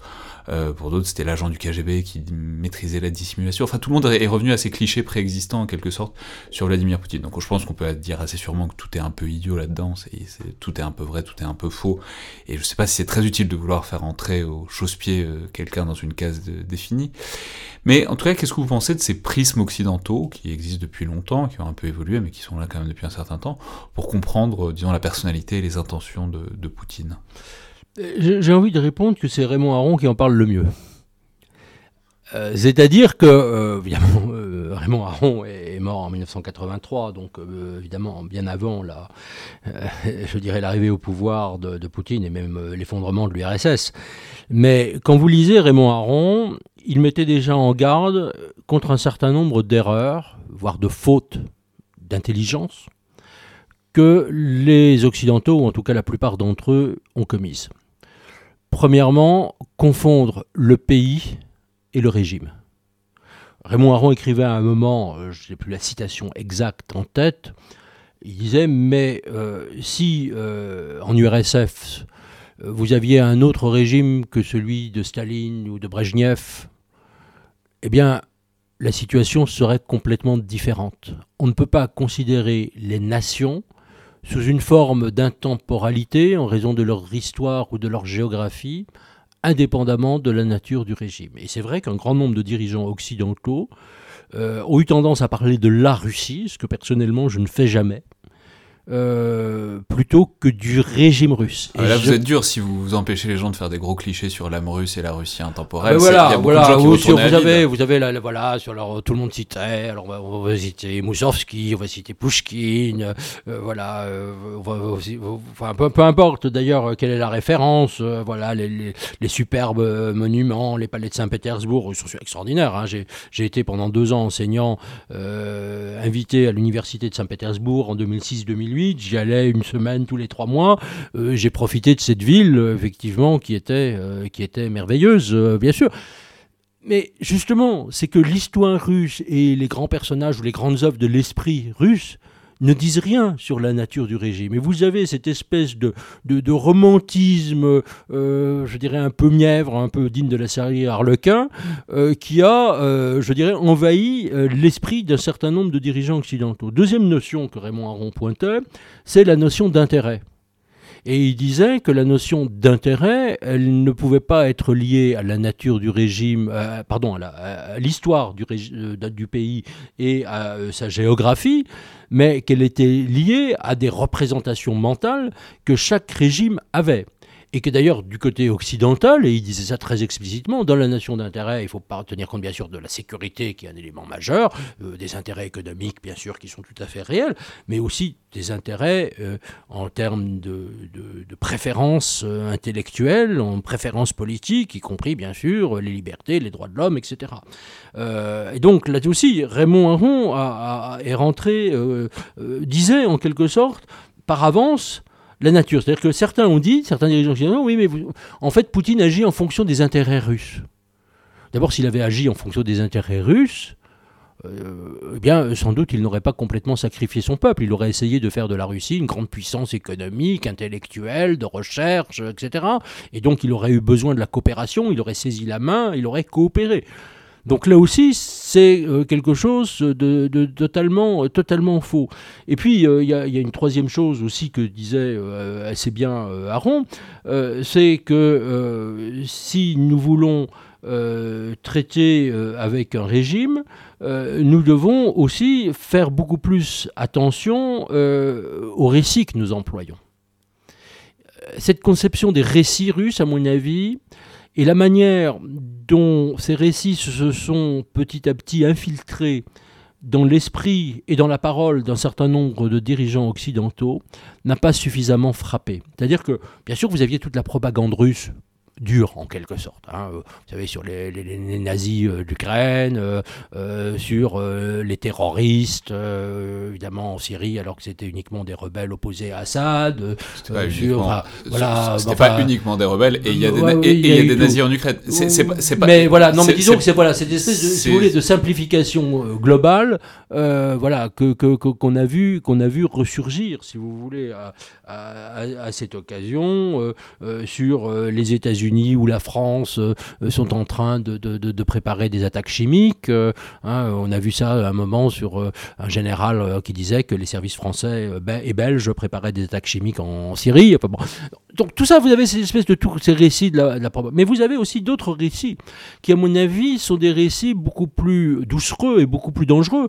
Et aussi, disons, répétés par un certain nombre de gens pour le moins complaisants avec la Russie et qu'on voit d'ailleurs ressurgir aujourd'hui on dit mais finalement peut-être que l'Ukraine a commis des fautes. Encore aujourd'hui à la télévision, après le 24 février, vous voyez des gens à la télévision dire oui mais enfin euh, les fautes sont quand même partagées. Mais on n'a pas assez tenu compte de la menace russe, ou on n'a pas, ce qui est totalement faux, discuté suffisamment euh, avec euh, la Russie. il faut tenir compte des considérations et des représentations de monsieur. Donc vous avez tous ces facteurs d'explication euh, qui sont extrêmement présents. Et, euh, quand euh, justement Raymond Aron, lui, disait, mais attention, voyons aussi les récits de l'Union soviétique et essayons de ne pas nous affaiblir en donnant des récits de circonstances atténuantes, il disait des choses qu'on a vues aussi se reproduire de manière très très forte dans les circonstances présentes, et j'y insiste encore aujourd'hui. la quatrième chose, euh, c'est qu'on voit aussi euh, un certain nombre de personnes qui, précisément parce qu'ils ont ces idées euh, de l'État, ou, on l'évoquait tout à l'heure, des grandes puissances qui comptent plus que d'autres, sont pleins, se disent mais il faut, il faut offrir une porte de sortie à M. Poutine, euh, il faut lui, lui donner l'occasion de sauver la face. Euh, et puis, de toute manière, la Russie est un pays euh, trop grand pour qu'elle puisse disparaître et qu'on puisse la menacer durablement par des sanctions, un too big to fail. Vous, vous, avez tous ces récits que l'on voit ressurgir, qui sont des composants de ce que j'avais appelé une fois dans un papier la géopolitique archaïque. C'est-à-dire vraiment des composants, des, des, des récits totalement faux dans l'interprétation, à mon avis, des relations internationales. Et euh, Poutine et son entourage, bien sûr, ont parfaitement compris ça. Et enfin, cinquième élément et dernier élément à ce propos, je pense que les gens n'ont pas assez prêté attention aux composantes idéologiques de la pensée de, Vladimir Poutine. C'est pas parce que vous êtes un malfaiteur et un criminel que vous n'avez pas d'idéologie. L'idéologie peut être aussi un moyen de justifier le crime. Et quand on regarde de près les inspirateurs de, Poutine, hein, euh, vous avez par exemple l'un qui est un des plus connus, qui est Ivan Ilin, euh, qui, euh, est mort en 1954, hein, donc Poutine n'a pas connu, mais qui est un des inspirateurs, qui fournit l'épine dorsale de la pensée non seulement eurasiste, nationaliste de Poutine, avec d'autres qui ne sont pas nécessairement proches de lui. je pense qu'il va falloir que vous ayez la générosité de nous résumer cette pensée, parce que je, soupçonne que on n'est pas forcément tous au clair dessus. Voilà, c'est-à-dire que c'est une pensée, euh, d'abord, qui évidemment euh, glorifie euh, la slavité, de la même manière que Hitler glorifiait la germanité, ce qu'on voit apparaître dans le discours de Poutine, plutôt dans le grand texte de Poutine de, du milieu de l'année 2021, juin ou juillet, je ne me rappelle plus, où il explique que, par exemple, les Ukrainiens et les Russes sont un seul peuple. Et donc c'est la slavité. Et ça, c'était déjà son discours en 2014. Bon. Deuxièmement, vous avez toute une composante, euh, je dirais, nationaliste, euh, identitaire, euh, naturaliste, c'est-à-dire que vous avez les vrais Russes par rapport aux autres peuples. Donc avec, je dirais, appliqué en quelque sorte à la Russie, un peu une conception de, l'Ubermensch, donc du surhomme germanique. Euh, vous avez aussi toute la composante euh, qui était très présente, qui est présente chez Dugin par exemple, euh, alors qui n'est pas un proche de Poutine, d'ailleurs il a compris qu'il était trop sulfureux, mais qui est quand même un inspirateur que l'on voit dans les cercles du Kremlin, qui a quand même reçu Alain Soral, donc quand même voilà en Russie volontiers. vous, vous prenez aussi un groupe qui est très proche de Poutine, alors c'est une idéologie très sommaire, les, fameux motoristes ou bikers, enfin vous savez les, Night Wolves, les, les, loups de la nuit, c'est-à-dire euh, et Poutine a chevauché des grosses motos avec eux. il y a des photos de Vladimir Poutine en biker. Et, donc il est voilà et oui vous avez cela et donc il se allait avec des, des, escouades de motos portant des insignes mais qui sont un groupe ultra nationaliste euh, que Poutine a très souvent loué. Il est allé faire des choses avec eux, y compris, euh, je dirais, euh, dans, en, Crimée, dans des, des, grands rallyes. Vous avez cette, cette idée de, je dirais, de, de, la mort. Quand vous prenez quelqu'un comme l'un de ceux qu'on présente comme le confesseur, je ne sais pas s'il confesse vraiment, d'ailleurs, confesseur de Poutine, hein, le père Tikhon Shevkunov, qui est aussi un prêtre, mais quand même avec des fortes fort antisémites, hein, il faut bien le dire, qui apparaissent bien sûr chez Dugin aussi, et qui apparaissaient déjà chez Eline également, euh, vous avez toute cette composante. En fait, euh, pardon, j'ai fait un très long papier sur le sujet, je ne vais pas euh, donc m'étendre trop longtemps là-dessus, mais vous avez cette composante qui est un mélange assez composite on vous trouve aussi très bien décrit euh, dans, le livre de, Timothy Schneider, The Road, euh, Road to Freedom, euh, La route vers l'absence de liberté. Il n'est pas traduit en français, mais c'est un ouvrage absolument remarquable, qui décrit toutes ces sources idéologiques de la composition. Donc vous avez un mélange de nationalisme, de racisme, d'antisémitisme, de conservatisme un peu traditionnel sur, sur les valeurs, des éléments d'emprunt au soviétisme, que l'on voit réapparaître d'ailleurs avec le, culte de, Staline, tout ceci sur fond de réécriture de l'histoire et de refus bien sûr de l'histoire réelle, dont le symbole, pour moi le symbole absolu de tout cela, ça a été la liquidation de Mémorial. Euh, je dirais, qui, apparaît clairement. Mémorial, rappelons que c'est l'association qui avait notamment beaucoup œuvré pour euh, documenter, disons, les victimes du, du, du, régime soviétique et qui a été liquidée il y a quelques mois euh, par décision administrative. Donc en gros, ce que, vous, ce que vous nous dites, si je résume à très gros traits, c'est qu'on a beaucoup voulu y voir un pragmatiste, un homme d'État, quelqu'un qui défendait des intérêts de manière un peu dépassionnée de la Russie, sans voir qu'il y avait une sous-couche idéologique assez constituée, même si un peu, un peu désordonnée, ce que vous êtes en train de nous décrire, qu'il aurait peut-être fallu prendre au sérieux. oui, avec, derrière, moi je l'ai interprété comme ça, euh, derrière ce qui apparaît quand même, c'est quelque, enfin pour moi la, composante majeure, ça a été trop peu dit, euh, là aussi j'ai analysé ça assez longuement, mais je ne vais pas revenir en détail là-dessus, c'est le nihilisme, c'est-à-dire le goût de la destruction. Alors destruction bien sûr des valeurs occidentales fondamentales, notamment bien sûr les droits de l'homme, c'est-à-dire que le fait que Poutine commette depuis si longtemps des crimes de guerre ouvertement, pour moi la Syrie a été le tournant, c'est-à-dire que pour moi ça a été le, ce qui montrait la véritable nature du régime de Poutine. Euh, songez qu'à cette époque, les dirigeants occidentaux euh, disaient encore dans les enceintes de l'ONU, euh, il faut demander à M. Poutine de calmer Assad sur ses crimes de guerre, alors même que Poutine en commettait. Vous aviez ce discours-là. Vous avez encore tout ce discours qu'on voit encore aujourd'hui, il n'y a jamais que de solutions diplomatiques et pas de solutions militaires. Donc, je pense que vous avez cette composante de destruction nihiliste qui, à mon avis, est vraiment première, qu'il faut prendre extrêmement au sérieux, parce que s'il n'y avait pas cette composante nihiliste, euh, Poutine n'aurait pas aussi détruit son pays. C'est-à-dire, c'est un peu le, vous savez, comme le, slogan punk euh, d'il y a très longtemps, le no future, en quelque sorte. Et c'est le no future aussi qui caractérise Poutine. Le no future pour l'Occident, mais le no future aussi pour la Russie elle-même.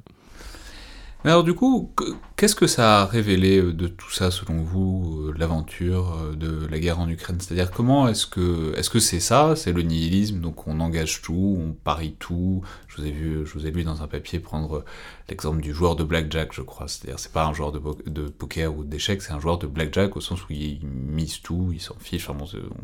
Ceux qui ont déjà joué au blackjack savent, savent à peu près de quoi je parle.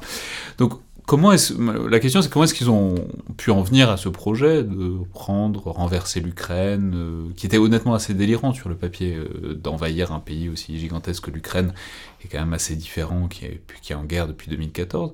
Puis qu'est-ce que ça montre de cette vision du monde, et, euh, du, Kremlin et de Vladimir Poutine en particulier? Alors, vous savez, il y a, y a un élément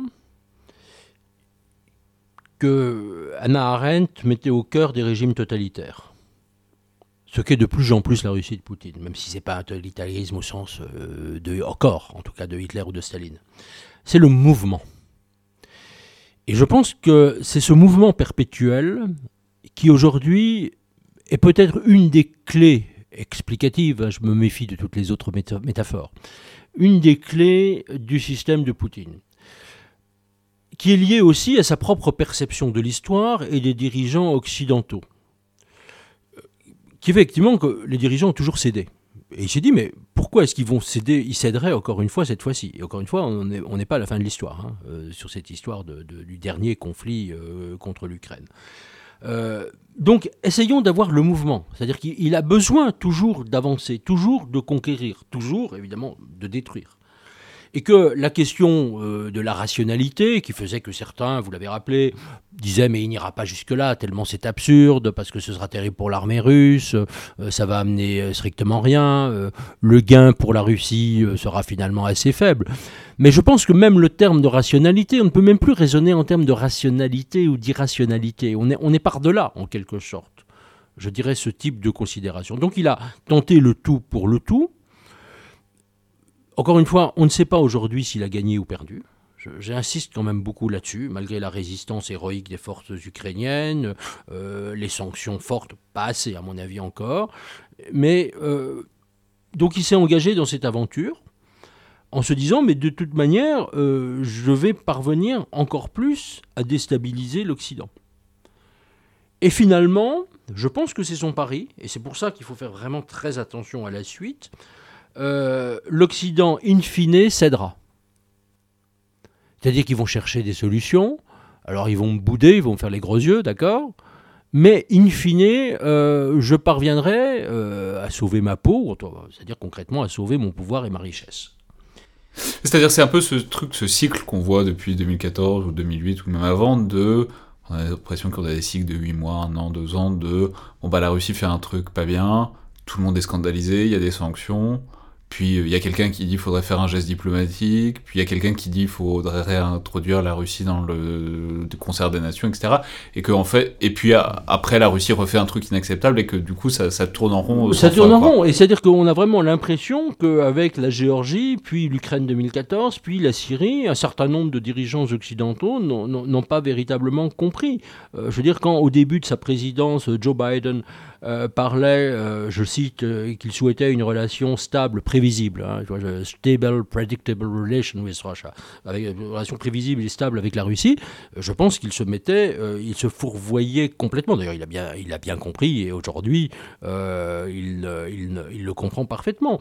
Quand le président Emmanuel Macron, d'ailleurs, parlait d'un projet d'architecture de sécurité et de confiance, le terme confiance, Là aussi, ça me paraissait quelque chose, je, l'ai dit très clairement à l'époque, euh, comment est-ce qu'on peut imaginer une relation de confiance? C'est-à-dire que euh, on devrait percevoir un fait simple qui aujourd'hui est attesté, c'est qu'il n'y aura pas de paix, de sécurité et de stabilité en Europe tant que M. Poutine sera au pouvoir.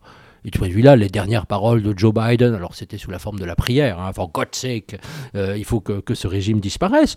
Euh, il disait cela euh, pas comme une, seulement une invocation morale, même s'il y avait évidemment un choc moral après les multiples oradours sur glane qui ont été commis à Mariupol. Que c'est comme ça la réalité, c'est comme des dizaines d'oradours sur glane hein, à Mariupol et ailleurs. Et, mais c'était aussi une réflexion stratégique. C'est-à-dire aujourd'hui. Oradour sur Glade, hein, bon, c'est spécial quand même. C'est, oui, on, on enferme des enfants dans une église en une c'est pas exactement oui, la même mais sauf que si, quand vous avez des, enfants qui sont, ou des personnes civiles qui sont bombardées dans euh, des centres, euh, je dirais, euh, en Ukraine, à Mariupol, ou certains à Kharkiv, mais surtout Mariupol, quand vous tirez sur tout ce qui bouge dans les rues de Mariupol, vous avez des phénomènes de destruction qui sont. Alors, on peut prendre beaucoup d'autres exemples. Hein. Vous pouvez parfaitement prendre aussi en termes d'assassinat massif. Euh, ça, ça sur Glane parle, à mon avis, aux Français, parce que c'est quand même cette réalité de, délibérer, de tuer. Mais vous avez euh, ce qui s'est passé à Alep. D'ailleurs, c'est intéressant de voir que François Delattre, euh, l'ambassadeur de, France à l'époque auprès des Nations Unies, euh, a, a, parlé de Guernica à propos de ce qui se passait à Alep. Et on a vu l'autre jour Jean-Yves Le Drian, lors d'une conférence à Doha, euh, reprendre le terme de Gornica pour caractériser Mariupol. Alors peu importe la métaphore, la métaphore c'est que vous avez derrière eu une volonté délibérée de tuer des personnes. Euh, et que quand je dis en termes de pourquoi c'est des dizaines de fois euh, sur glane, c'est-à-dire que les victimes civiles encore une fois, délibérément tué. C'est-à-dire c'est le côté délibéré qui est important.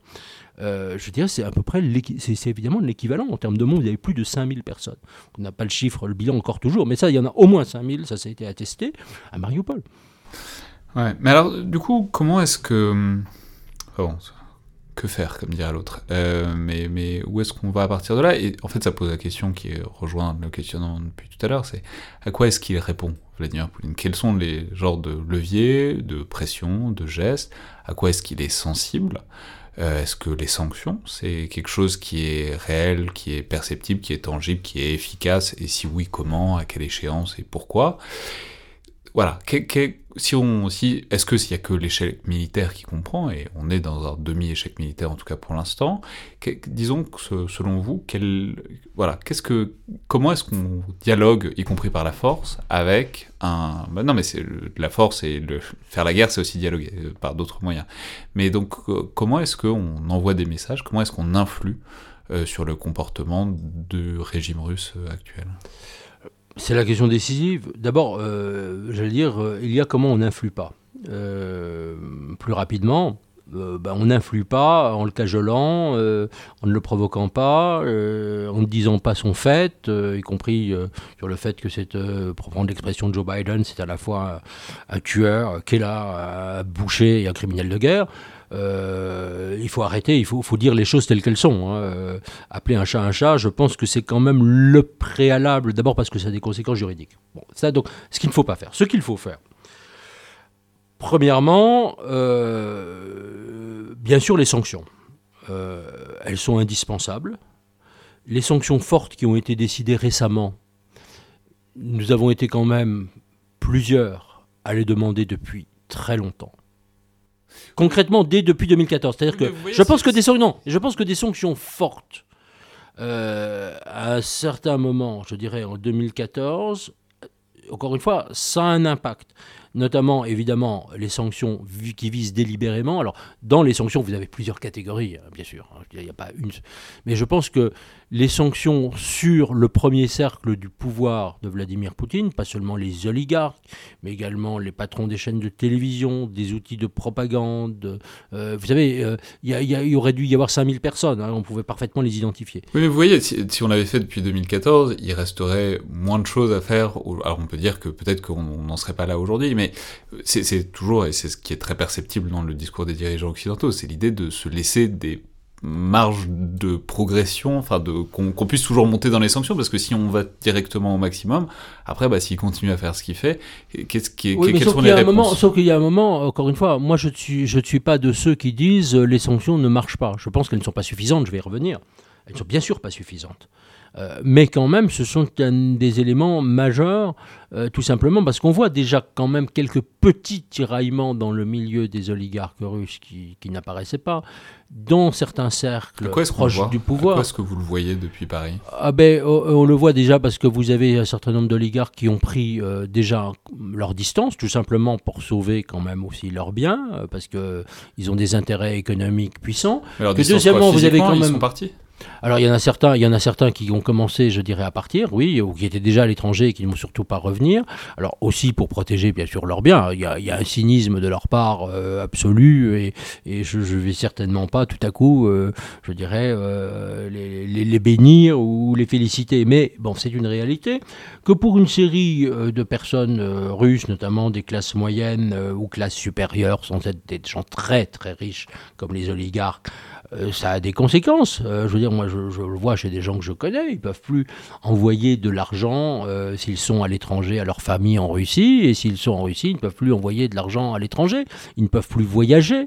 donc, je veux dire, ça, ça commence, au bout d'un certain temps, ça ne va nécessairement avoir des conséquences pour la société. Ensuite, vous avez... ne plus voyager en Europe.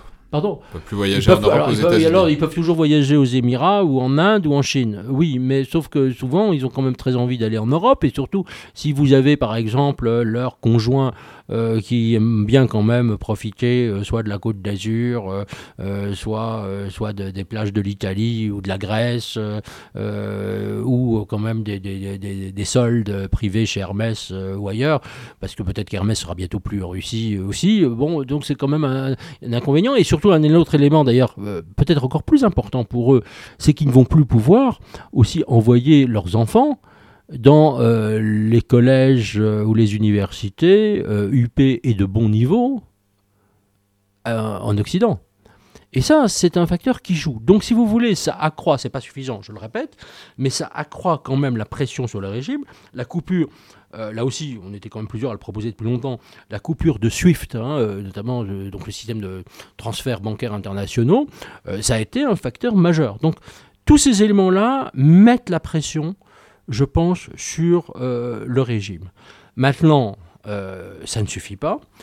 Je suis de ceux qui disent aujourd'hui que euh, la question aujourd'hui n'est plus celle, pour reprendre les termes de la guerre froide, mais je ne ferai jamais de comparaison entre la guerre froide et ce qui se passe aujourd'hui. Je suis très, vraiment là-dessus, je suis, je pense qu'il faut vraiment séparer chaque période historique autant que possible. je pense que aujourd'hui, le containment, ne, suffit plus. C'est-à-dire qu'il faut vraiment passer au rollback. C'est-à-dire que concrètement, aujourd'hui, on, ne peut pas accepter euh, que la fin de, cette guerre en Ukraine, si fin il y a, parce que ça peut être, on peut aussi avoir une stratégie d'enlisement pour plusieurs années. Hein, c'est partie des, hypothèses tout à fait euh, euh, possibles, voire raisonnables. il ne faut pas considérer que euh, comme l'avait dit un ancien des ministres des Affaires étrangères dans un article, à mon avis, assez détestable en 2017, euh, euh, voilà, il faut prendre nos pertes sur la Syrie et la Crimée. Je pense que ce genre d'attitude n'est pas acceptable, parce qu'on ne peut pas accepter si on croit au droit international, au respect des frontières, aux règles fondamentales. Donc il y a un moment, il faut riposter. Je ne sais pas de qui vous parlez, mais je préparais que c'est Hubert Vézrin. Oui, oui, effectivement, c'est un entretien. Je pouvais relire les articles du février 2017, euh, effectivement, qui est parfaitement, euh, parfaitement clair. Euh, bon, mais je pense que ça, ça fait partie des choses qu'on ne peut pas dire, qui sont inacceptables, mais qui ne sont pas inacceptables uniquement sur le plan moral, c'est-à-dire qu'on ne peut pas effacer des victimes comme ça. Ça, c'est, vous savez, vieille, ça c'est peut-être ma tradition familiale. Je pense que quand vous avez des crimes de guerre, ce n'est pas pour rien qu'ils sont imprescriptibles et je pense qu'il faut le rappeler à l'esprit public et que nos dirigeants doivent vraiment rappeler, euh, je dirais, ces crimes de guerre jour après jour. Ils auraient dû déjà le faire pour la Syrie. Euh, donc ça veut dire quoi? Ça veut dire encore une fois intervenir. Encore une fois, si on regarde le, péché majeur, euh, je ne suis pas le seul à le dire bien sûr, mais enfin, le péché majeur, ça a été la non-intervention d'Obama en Syrie en 2013 après les attaques chimiques de la Ghouta du régime Assad qui s'est, euh, tout ceci s'est suivi d'ailleurs par une protection, bien sûr un dédit, une propagande de ces crimes la Russie, alliée du régime Assad. Parce que si on avait envoyé un, signal, et je rappelle que le président François Hollande, en 2013, était prêt à, intervenir, et, voilà, je pense qu'on aurait aussi envoyé un signal à la Russie en disant il y a une vraie frontière. Il y a effectivement, euh, on peut beaucoup discuter des stratégies de ligne rouge, je n'y crois pas, pas beaucoup, mais je pense que quand on en a, il faut effectivement qu'elle soit totalement appliquée. Ensuite, en 2014, je trouve qu'on a, on, a, on a laissé faire. ce qui a d'ailleurs démontré que pourquoi est-ce que François Hollande ensuite et Angela Merkel sont allés dans les accords de Minsk? C'est précisément parce que les États-Unis ont été faibles. Si aujourd'hui euh, on voit l'attitude d'un certain nombre de dirigeants occidentaux qui disent mais on ne va pas intervenir, c'est aussi parce que euh, le président Joe Biden a clairement dit qu'il n'aurait pas d'opération militaire en Syrie. Donc concrètement, moi ce que je veux dire par là, c'est qu'il y a un moment où l'option militaire je dis bien l'option militaire, qui doit être certes mesurée, proportionnée, adaptée, tout ce que vous voulez, euh, réfléchie, euh, en tenant compte des risques, reste vis-à-vis de ce régime la seule option. Et je, sais que je suis minoritaire en disant cela aujourd'hui, je l'ai dit assez souvent. Vous êtes minoritaire parce que c'est ce que tout le monde dit, c'est que bah, en fait la Russie est une puissance nucléaire et que il se voilà, personne n'a personne n'a envie d'une confrontation ouverte entre l'alliance atlantique et la Russie. Je, ben, je, je, suis bien sûr d'accord, mais sauf que si à un certain moment, mais je ne dis pas que c'est une, une, solution facile et je sais que si j'étais euh, président de la République euh, euh, ou responsable militaire, je, je, serais le premier à avoir des hésitations. Je pense pas que la position soit facile. Mais euh, imaginez, euh, ça a été très bien dit l'autre jour par, euh, par Antoine Bandas d'ailleurs, en disant, mais si on considère que la menace nucléaire, d'une puissance nucléaire, entraîne la non-intervention des pays occidentaux, et ça vaut aussi, bien sûr, pour la Corée du Nord, ou ça vaut pour la Chine communiste, ça veut dire que ces puissances ont toute l'attitude pour agir. Et donc là, je pense qu'on est dans ce dilemme sur lequel il faut vraiment réfléchir. Euh, et cela d'autant plus que Vladimir Poutine a toujours dit, déjà en 2014, euh, il, a, toujours proféré pardon, ces menaces euh, d'intervention nucléaire. Il ne les a pas cachées, d'ailleurs, au lendemain du déclenchement de cette nouvelle offensive contre l'Ukraine.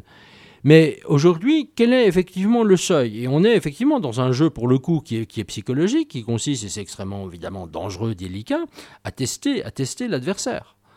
Euh, c'est-à-dire, euh, jusqu'où est-ce que l'adversaire ira? Et, là, c'est vrai que Poutine profite de cela euh, pour dire, mais surtout, vous n'intervenez pas, sinon vous serez, c'était son discours, déjà, il y a de nombreuses années, il a dit en ces termes, sinon vous serez responsable de la Troisième Guerre mondiale. mais là, on parle de l'Ukraine. Enfin, je veux dire, il y a des lignes rouges qui ont été tracées extrêmement nettes, extrêmement réaffirmées, pour le coup, de la part du pouvoir américain de absolument tout le monde, c'est les frontières de l'OTAN. Voilà, c'est pas, pas un pied en Pologne, pas un pied dans les États baltes, pas, pas un pied dans l'Alliance Atlantique. À non, mais ce que je veux dire, c'est qu'à partir du moment où on dit que c'est ça la ligne rouge, c'est difficile de dire ah non mais en fait il y avait l'Ukraine aussi dedans. C'est compliqué de déplacer sa, sa, ligne mais rouge. justement, ça, ça, pose toute une question sur laquelle il y a eu beaucoup beaucoup de réflexions. Euh, qu'est-ce que ça veut dire aujourd'hui que la ligne rouge Est-ce qu'il peut avoir une stratégie de ligne rouge? Parce que Biden en a répété une autre récemment il a dit, euh, et Stoltenberg lui a emboîté le pas euh, quelques jours après, donc le secrétaire temps, pardon, euh, en disant mais la ligne rouge, c'est l'utilisation d'armes chimiques ou bactériologiques en Ukraine. Euh, sauf que c'était pas très heureux de sa part. Ah, ça c'est plus discutable parce que c'est. Mais voilà, et c'était d'abord c'était pas discutable parce que comme le président de 2013, donc du coup ça, la crédibilité quand même peut être sujette à caution, en tout cas mal interprétée. De manière générale, au nom de quoi est-ce qu'on intervient? Alors certes c'est des crimes de guerre, mais alors parce qu'encore une fois, si c'est effectivement parce que ce sont des armes prohibées, on peut dire que les armes à sous-munitions qui ont été très vraisemblablement utilisées en Ukraine sont aussi des armes prohibées. Euh, donc ce n'est plus une question d'armes. Là où vous avez une réflexion, mais je, ne prétends pas apporter une réponse, parce que est-ce que vous pouvez parfaitement séparer euh, un pays membre de l'OTAN et un pays non membre de l'OTAN? Et c'est là où j'ai deux, interrogations, mais qui sont des interrogations, qui ne sont pas des réponses. Euh, premièrement, on peut parfaitement dire qu'à partir du moment où l'Ukraine est attaquée, c'est la sécurité des autres membres de l'OTAN qui est en cause. Ensuite, vous avez eu des précédents.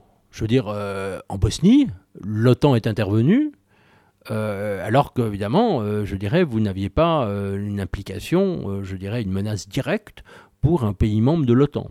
Donc l'idée qu'effectivement il y a une frontière de l'OTAN. Ah oui, il y avait un mandat de l'ONU hein, il y avait un mandat de l'ONU, mais encore une fois dans d'autres, dans d'autres circonstances que celles d'aujourd'hui.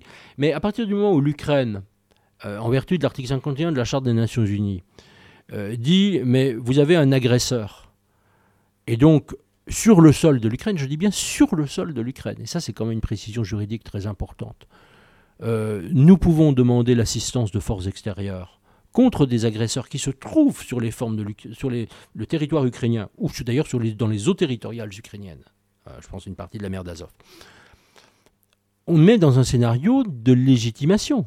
Euh, mais on peut toujours, trouver, des, légitimations. Non, mais voilà, la question, le, problème est politique. Le problème, deuxième, deuxième remarque quand même sur l'OTAN, et c'est là où on a, je pense, une, vraie, une vraie difficulté, parce qu'elle est quand même, euh, je, crois, je crois à, donner compte. C'est-à-dire qu'aujourd'hui, euh, le président Joe Biden a été parfaitement clair sur cette ligne rouge, j'aime pas le terme. Toute frappe sur un millimètre de l'OTAN, ce qu'il a dit à Varsovie, évidemment, entraînera une réplique.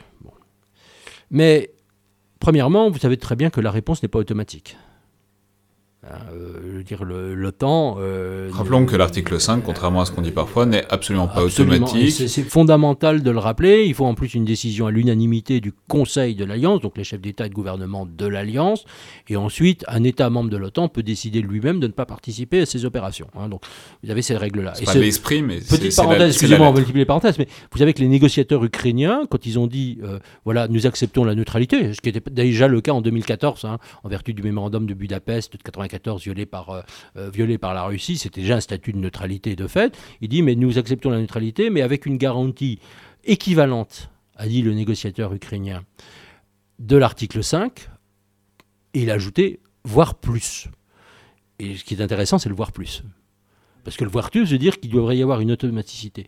Non, ce que je voulais dire par là, au-delà de ce phénomène, mais qui effectivement, je crois, était essentiel de rappeler, euh, c'est que quelle est la crédibilité à un certain moment de cette parole? Parce que le risque nucléaire que vous évoquiez a raison tout à l'heure, il sera exactement le même. On n'aura pas un changement de la nature du risque, de notre côté, j'entends. Le risque nucléaire, il sera aussi fort si nous intervenons dans le cas ukrainien que si nous intervenons pour défendre un État balte. Oui, à ceci près que dans un cas, on se perçoit, on se sent dans une posture tout à fait défensive, ce qui donne évidemment beaucoup plus d'acceptabilité sociale et politique au fait de prendre un, risque comme ça. Bon. Mais voilà, non, mais enfin, vous avez ces interrogations, et je pense que cette question de l'interrogation, c'est qu'aujourd'hui, euh, ça supposerait, je pense, toute une réflexion d'ailleurs sur la nature de l'OTAN, sur la garantie de l'OTAN, sur euh, tous ces facteurs-là. Euh, c'est effectivement, mais surtout une réflexion stratégique qui, n'est vraiment pas simple. Qu'est-ce qu'on fait devant une puissance qui dispose de l'arme nucléaire? Est-ce qu'on cède parce qu'il y a le risque réel? Ou est-ce qu'on ne cède pas avec le risque que ça implique? Et euh, je crois qu'il faut être parfaitement clair sur ce dilemme. Il ne faut pas l'évacuer et il ne faut pas dire que la solution naturelle, c'est de ne rien faire. On va donc rester sur ce dilemme qui va probablement être le dilemme de, des semaines, des mois, voire des années qui viennent. Merci beaucoup Nicolas Tenzer. Merci à vous Alexandre Jublin. Je rappelle donc évidemment, alors les auditeurs peuvent vous suivre sur Twitter, il y a évidemment euh, tous les articles de Desk Russie, vous êtes loin d'être le seul à écrire, vous en êtes le directeur de la publication, ainsi que votre blog personnel, donc Tenzer Strategics. C'était donc le Collimateur, le podcast de l'Institut de recherche stratégique de l'école militaire. Je vous rappelle que vous pouvez nous faire part de remarques, commentaires par mail ou sur les réseaux sociaux de l'IRSEM qui sont appréciés, tout comme notes et commentaires par euh, les outils d'Apple Podcasts ou de SoundCloud, ainsi que le fait que vous recommandiez euh, le podcast et ses différents formats autour de vous. C'est comme ça qu'il continue à grandir en audience euh, toujours plus. Merci à toutes et tous et à la prochaine fois.